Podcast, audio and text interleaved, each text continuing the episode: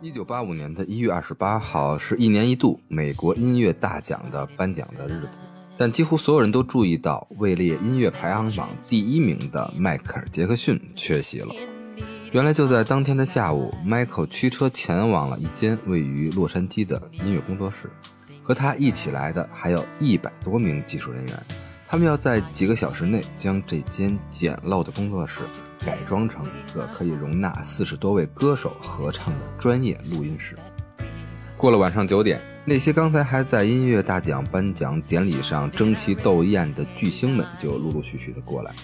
他们纷纷脱掉了名贵的礼服，穿着随意，或坐或站的聚在一起聊天，计划着将要完成的那件伟大的事儿。正如门上贴的那张纸条所写。把你的架子挂在门外吧。上世纪的八十年代被普遍认为是欧美娱乐产业的高峰。当人们沉浸在摇滚乐、流行乐和嘻哈的节奏里面，体验着越发精彩的电影、电视、广播和体育比赛的时候，在大洋彼岸，一曲悲怆幽咽的饥荒在非洲大地上回荡。光八三八四年两年，就有近百万的人死于饥饿。还有近两亿的人挣扎在饥饿线上。一九八四年的圣诞节前夕，就在这样祥和的节日氛围里，爱尔兰朋克乐队新城之鼠成员鲍勃·盖尔多夫和英籍电子乐团 Ultra Box 的米芝尤里坐不住了。在听闻非洲每天还有数百人饿死之后，他们想通过自己的能力去做些什么，于是两个人立即创作了名为。他们还知道圣诞来临吗？Do they know it's Christmas？并且召集了数十位英国当红的歌星与乐队，比如文化俱乐部、杜兰杜兰合唱团等，组成了超级的临时团体 Band Aid 进行演唱。这个圣诞，他们将这首歌灌录成了单曲，发起了义卖活动。义卖的所有的收益都归属于援助埃塞俄比亚的基姆。受到了英国同行的鼓舞，美国黑人歌手、演员、社会活动家哈里·贝拉方特于圣诞节前后与金牌音乐经纪人肯·克拉根以及著名的音乐制作人昆西·琼斯一起商议，也推出了一首慈善歌曲来回应这场援助非洲的善举。既然叫搞，就要搞重大的，所以也要找重量级的音乐人。于是，昆西琼斯找到了好友，同为魔城音乐人的莱昂纳·里奇，就开始摇人。其中加入的便有迈克尔·杰克逊。不光是加入，迈克尔还坚持要把歌词的任务接下来。随后的几天里面，他们全神贯注地投入了创作之中。据迈克尔的妹妹回忆，那几天迈克尔沉静下来，把自己关在屋里很长一段时间。他从来没有看到迈克尔对一首歌是如此的动情和专注。只用了四个晚上，李奇和 Michael 就完成了这首歌的词曲。那么问题来了，有了歌谁来唱？在八十年代歌星辈出的美国歌坛，难的不是找歌手，而是找哪些歌手。昆西一开始只邀请了二十位歌星，可是消息一经透露，歌星们的热情空前的高涨，于是名单便不断的加长，后来锁定为四十五人。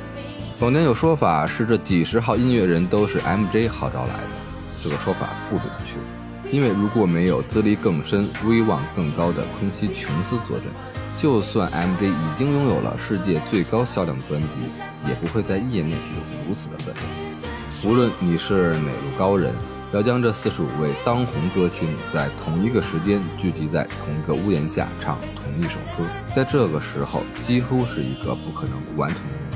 先不说时间难调，就像中国的一句老话，“同行是冤家”。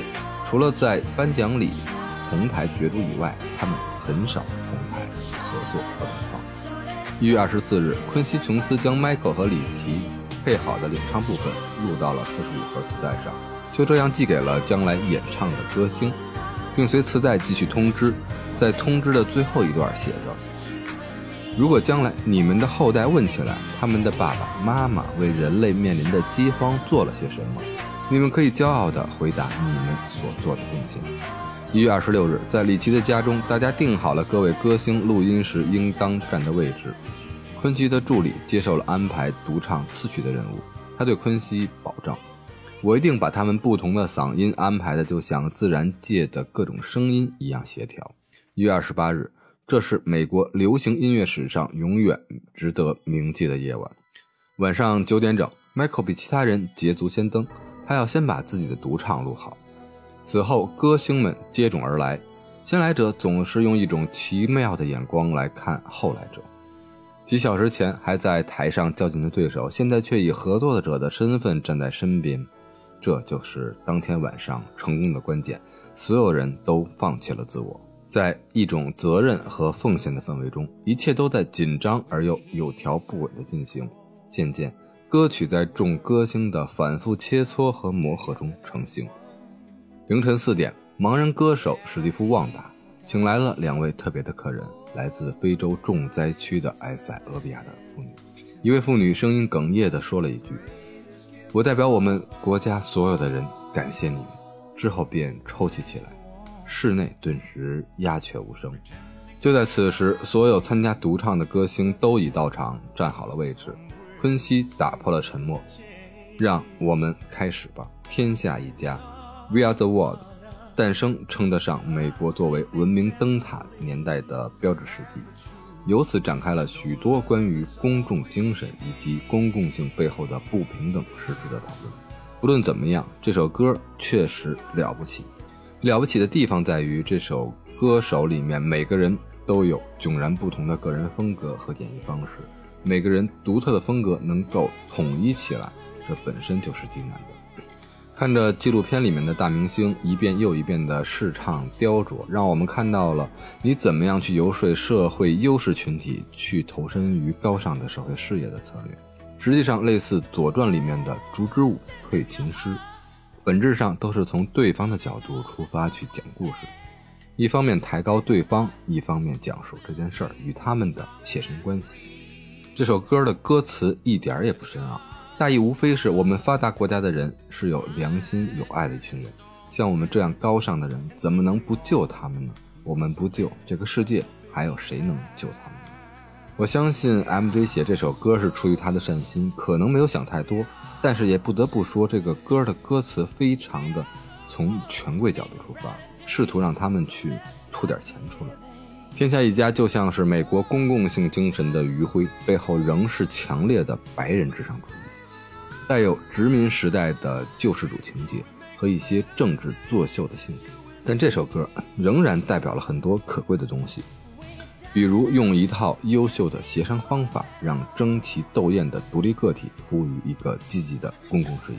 美国影星简·方达主持了这次实况的电视节目，他在最后说：“这不仅仅是一个星光熠熠之夜，更是流行音乐史上一个最高尚的时刻。”它说明，流行音乐在过去几年产生的众多歌星对这个世界具有责任感。我们还有许多工作要去做，这仅仅只是个开头。天下一家已经发行第一批八十万张唱片，三天内一售而空，几个月为非洲筹齐了六千多万美元的善款。这首歌很快占据了美国以及音乐各类排行榜榜首，并在八五年四月五日创造了全世界八千多座电台同时播放这首歌的壮举。受到这首歌的推动，英美乐坛在当年夏天联合举办了同时在英美两地的大型接力拯救生命慈善演唱会，也就是电影《波西米亚狂想曲》结尾处演绎的那段壮观场面。此后，世界各地的音乐人纷纷效仿，催生了包括前苏联、日本、澳大利亚、加拿大、拉丁美洲的慈善单曲旋风，也催生了罗大佑的那首脍炙人口。由港台明星合唱的《明天会更好》，以及郭峰等百名中国歌手在首都体育场轰动全国的《让世界充满爱》的大合唱。天下一家能传唱至今，其根本原因在于全人类共同的团结和给予的精神信念。是的，给予，这是人们心中最柔软的地方。我们一生中会有各种各样的感动。我们可以被外在的美好所感动，而感动的最高境界却是自己被自己感动。要达到这个境界，唯有给予能够做到。哪怕不懂英语的人，也会从天下一家中得到共鸣的原因。这是人类文明能够存在和延续的根本。至今三十九年过去了，而这首歌从未消失。